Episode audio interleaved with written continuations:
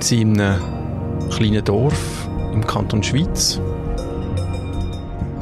Und wir sind im Therapieraum von der Susanne R., wo sie Atemtherapie anbietet.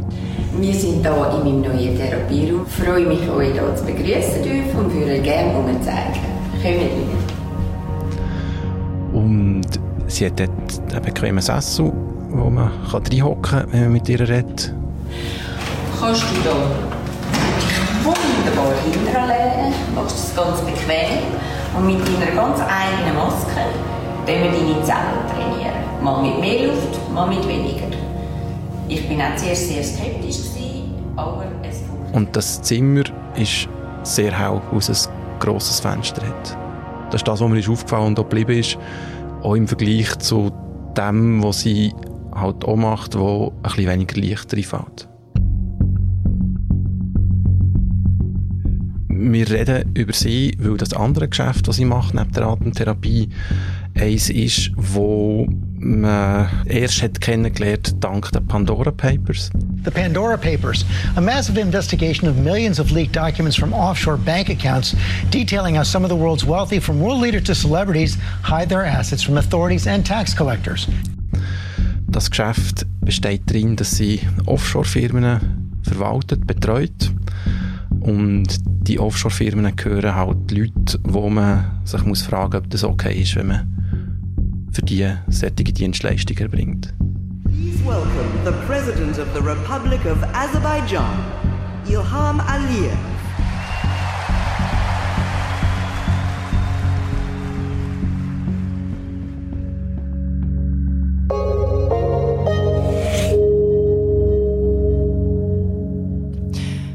Susanne R., eine Atemtherapeutin aus dem Kanton Schweiz, hilft beim Verschieben von Millionen von Franken. Gehört das Geld der Präsidentschaftsfamilie von Aserbaidschan? Wie kann das sein? Diese Frage war der Anfang für unsere fünfteilige Serie über die Pandora Papers. In dieser Woche geht es um viel Geld. Es geht um Schweizerinnen und Schweizer, wo Menschen aus anderen Ländern dabei helfen, ihren Reichtum zu verstecken. Und es geht um Opfer von verstecktem Geld. Wir, das sind ich, Vivian Kuster. Und ich, Laura Bachmann. Als Produzentinnen von «Apropos» haben wir uns lange überlegt, ob wir das Thema Pandora Papers wirklich sollen in fünf ganzen Folgen aufgreifen. Ich habe das Thema aber unbedingt selber besser nachvollziehen, weil die Pandora Papers sind nicht das erste Leak. Und ich habe mich aber gefragt, interessiert so Finanzskandal überhaupt jemand? In allen Zeitungen ist es ja gross gestanden, aber in meinem Umfeld hat sich niemand darüber empört. Und dann haben wir angefangen zu recherchieren. Und dann habe ich mich gefragt, wieso sich in meinem Umfeld niemand über das Thema empört. Und darum tauchen wir in den nächsten fünf Tagen ein.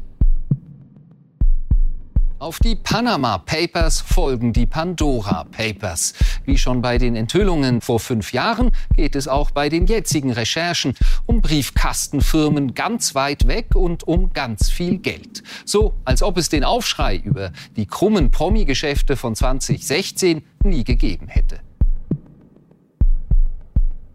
Die Pandora Papers. Millionen von geleakten Dokumenten. Sie zeigen versteckte Geldströme. Sie haben aufgedeckt, dass Autokraten und reiche Menschen von der ganzen Welt Gelder über die Schweiz verschieben. Vom spanischen König über eine Geliebte von Wladimir Putin bis hin zum König von Jordanien, der beim Verstecken von rund 100 Millionen Franken auf Hilfe aus der Schweiz gezählt haben soll. In den Pandora Papers tauchen auch immer wieder Schweizerinnen und Schweizer auf. Es sind Anwältinnen und Treuhänder, die helfen, Geld zu verstecken. Und die Pandora Papers gehören zu den intensivsten Recherchen der letzten Jahre.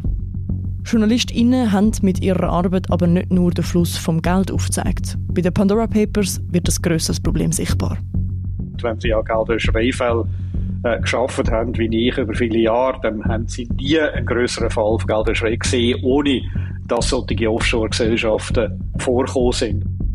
In dieser Serie wollen wir die Dimensionen der Pandora Papers für die Schweiz nachvollziehen, weil die scheinen riesig. In jeder Episode gibt es einen Fokus und heute erzählen wir euch die Geschichte von Susanne R. Und wir zeigen, wieso das eine Geschichte ist, die die ganze Schweiz betrifft und Auswirkungen auf die ganze Welt hat.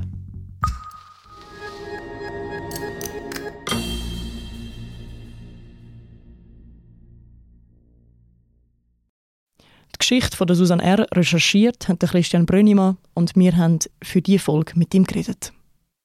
Ich bin Christian Brönnimann, ich arbeite seit sechs Jahren im Recherchedesk von Tamedia. Ich habe verschiedentlich in grossen Datenlecks recherchiert. Das hat angefangen mit den Panama Papers 2016 und jetzt das letzte war Pandora Papers. Gewesen. Ich habe das einen sehr tiefen Einblick in die zum Teil dunklen Geschäfte der Offshore-Welt bekommen. Wir sind hier in meinem neuen Therapieraum. Ich freue mich, euch hier zu begrüßen dürfen und würde gerne umzeigen. Der Christian ist Susanne Ergo besuchen. Da hören wir sie, wie sie in einem Insta-Video ihre Praxis vorstellt.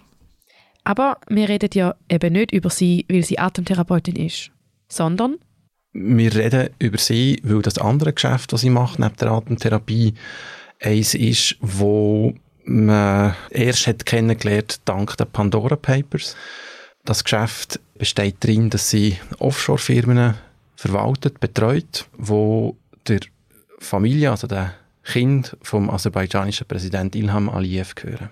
Und in diesen Firmen liegen sehr hohe Vermögenswerte oder sind zumindest gelegen aus der Zeit, wo wir es nachvollziehen können. Beispielsweise Luxusimmobilien in London. Und sie selber hat das gar nicht gewusst. Das wird deutlich, wenn man sich anschaut, wie sie gegenüber einem internationalen Reporter-Team erzählt. War Ihnen klar, dass das Offshore-Firmen sind, die, sag ich mal, der Regierungsfamilie nahestehen? Keine Ahnung. Ich habe mich eigentlich überhaupt nicht darum gekümmert am Anfang, wer wie wo was. Ähm, da waren mal irgendwelche Spiele oder irgendwas Sportliches war mein Aserbaidschan. national flag takes center stage in the Olympic Stadium.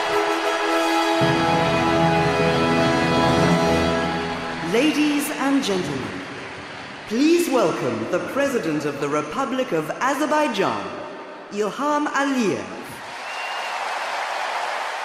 Und dann bin ich dann irgendwo mal draufgekommen, ha, diese Namen kenne ich.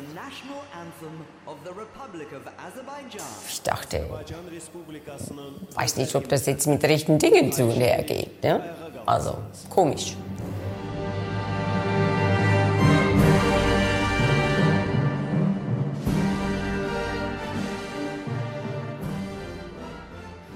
Was soll ich sagen? Grundsätzlich hätte ich es nicht gemacht, wäre es jemand anderes gewesen. Hm? Also ich hätte ja nicht daran hindern können. Was hätte ich machen sollen?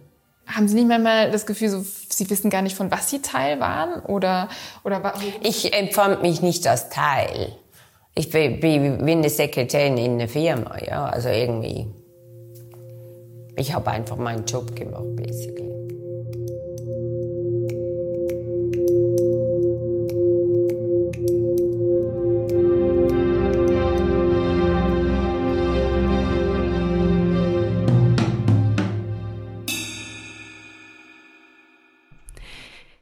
Christian, wie kommt es dazu, dass eine Frau aus dem Kanton Schweiz der aserbaidschanischen Präsidentenfamilie hilft, Geld zu verstecken?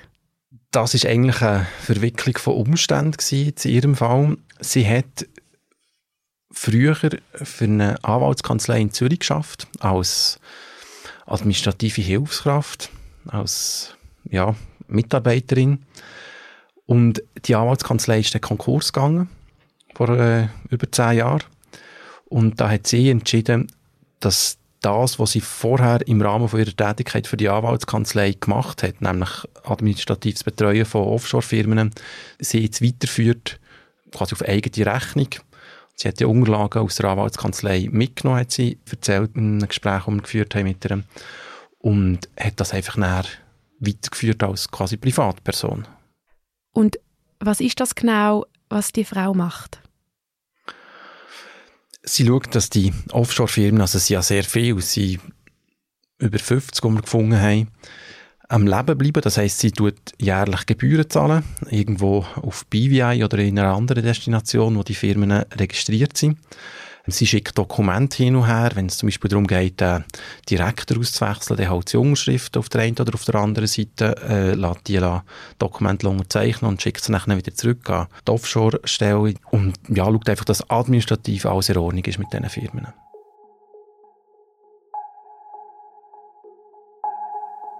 Vivian, jetzt haben wir in dem Gespräch mit dem Christian mehrmals den Begriff Offshore gehört und ich glaube, den müssen wir jetzt kurz erklären. Genau. Offshore hat eigentlich eine ganz simple Bedeutung. Alles, was außerhalb der eigenen Landesgrenze gemacht wird, jetzt in Bezug auf das Verwalten von Geld, heißt Offshore. Wenn Menschen ihr Geld also in einem anderen Land auf einem Konto parkieren, als dass sie selber leben, nennt sich das Offshore. Ein wichtiger und zentraler Begriff ist da auch noch Steuerparadies, weil also wenn ich jetzt mega viel Geld hätte, dann würde ich jetzt das nicht einfach in irgendeinem Land offshore deponieren, sondern halt dort, wo es auch noch optimale Steuerbedingungen hat, zum Beispiel die britische Jungferinsel oder Panama. Ein anderer wichtiger Aspekt, wenn wir Geld deponieren sagen, dann könnte das natürlich auch einfach ein Bankkonto im Ausland sein. In Tatsache ist es aber so, dass in vielen Offshore-Fällen andere Arten von Deponieren zum Zug kommen. Und da kommen Briefkastenfirmen ins Spiel. Die kann ich brauchen, wenn ich mein Geld ausgeben aber ich nicht will, dass mein Geld mit meinem Namen in Verbindung gesetzt wird. Darum gründe ich eine Offshore-Firma, die eigentlich nicht mehr ist als ein Gründungsdokument, ein Konto und ein Briefkasten. Und eben, so Briefkastenfirmen sind dann dazu da, zum Verschleiern, woher das Geld ursprünglich kommt. Und das ist eben auch das Beispiel von der Susanne R. Sie hat genauso Briefkastenfirmen betreut und so geholfen, dass der aserbaidschanische Präsident sein Geld irgendwo auf der Welt kann investieren kann, ohne dass man seinen Namen mit dem investierten Geld in Verbindung bringt.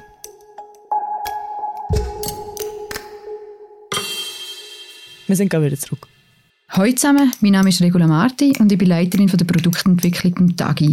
Als Team stellen wir sicher, dass unsere Leser alle Geschichten auf der Webseite und in der App möglichst einfach finden und so ansprechend wie möglich können lesen und natürlich auch hören. Wenn ihr das wollt unterstützen wollt, dann könnt ihr das am besten machen mit einem Abo, und zwar auf tagiabo.ch.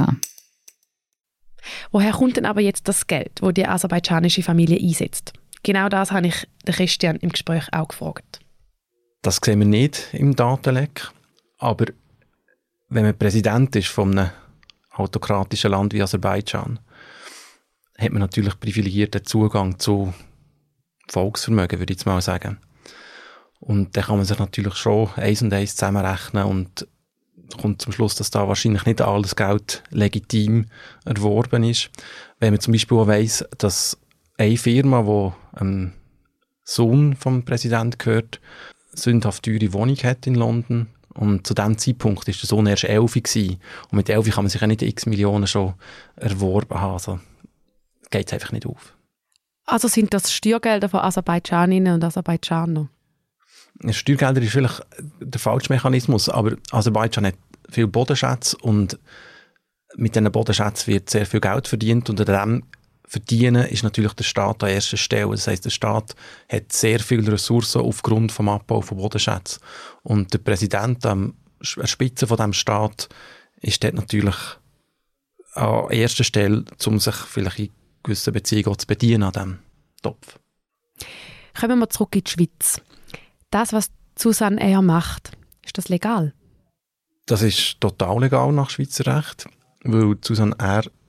schafft genau in einer Gesetzeslücke, die wir immer wieder gesehen haben, auch in anderen Fällen, wo es ermöglicht, solche Dienstleistungen für Offshore-Firmen zu erbringen, ohne dass man sich muss kümmern muss, was eigentlich mit den Offshore-Firmen passiert. Und was ist jetzt das Problem, zugespitzt gefragt, wenn das legal ist? Weil natürlich diese Dienstleistungen ein Rädchen in einem größeren System sind, wo halt dazu kann dienen, dass man ein Land plündert, dass man sich bereichert, dass man illegal erworbenes Geld wischt. So Dienstleistungen isoliert betrachtet, so ist auch die Argumentation von der Susanne R., sind ja nichts Schlimmes, aber im Gesamtkontext, wo sie stattfinden, ist halt etwas, wo es ohne nicht würde funktionieren Warum habt ihr den Fall von der Susanne R. ausgewählt, um darüber zu berichten? Weil er eine Gesetzeslücke in der Schweiz sehr anschaulich darstellt. Eine Gesetzeslücke, die es Akteuren in der Schweiz ermöglicht, ähm, so Dienstleistungen anzubieten, ohne müssen genau herzuschauen, wer ihre Kunden sind und woher ihr Geld kommt. Und das macht die Schweiz natürlich sehr attraktiv, auch für Kunden, die ja, halt, ihr Geld waschen oder die auch illegale Aktivitäten involviert sind. Wieso ist es so wichtig, dass man über Geldwäsche redet? Das ist sehr wichtig, weil die Schweiz der grösste Finanzplatz ist von Offshore-Vermögen. Also in der Schweiz wird jeder vierte Dollar oder Franken, der offshore angelegt wird, liegt in der Schweiz. Das sind 3600 Milliarden insgesamt. Wenn man sich das mal vorstellt, ist wahnsinnig viel. Einfach rein nur, dass, weil die Schweiz halt so ein grosser Bankenplatz ist. Wenn man das umrechnet pro Kopf, sind das 400, über 400.000 Franken pro Schweizer Einwohner, wo quasi ausländisches Vermögen auf Schweizer Bank liegt. Also das ist äh, einer der Gründe, warum das die Schweiz ähm, so eine wichtige Dreischeibe ist von Finanzgeschäft und das natürlich auch anfällig für dubiose Finanzgeschäfte.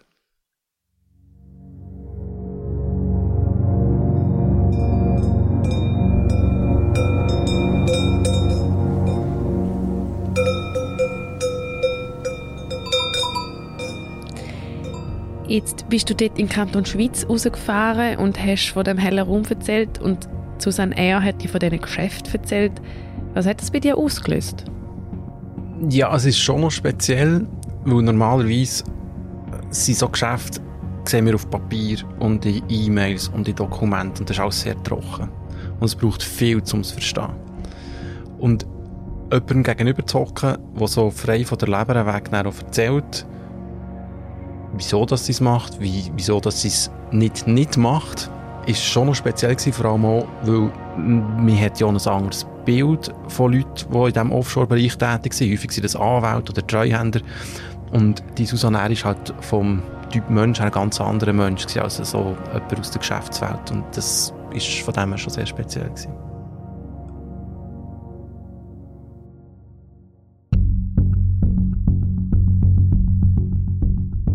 Susanne R. ist lange nicht die einzige in der Schweiz, die Offshore-Geschäfte betreut. Weil es gibt viele Menschen, die Beraterinnen und Treuhänderinnen für ihre Offshore-Geschäfte speziell in der Schweiz suchen. Wie ist die Schweiz zu so einer guten Adresse geworden für das? Genau das erzählen wir euch morgen. Und wir erzählen euch auch die Geschichte der Legionären Christi. From as early as 1944, rumors began circulating about what was going on within the small community of legionaries. There was talk of sexual abuse committed by Martial Maciel, who was also said to be a morphine addict. There was talk of harsh discipline and unorthodox teaching methods. Über Jahre sind beim katholischen Orden Legionäre Christi Kinder missbraucht worden und einige von diesen Opfern warten bis heute auf Schadensersatz. Obwohl rund 300 Millionen Franken auf Schweizer Konten liegen, wo genau für diese Orden bestimmt sind.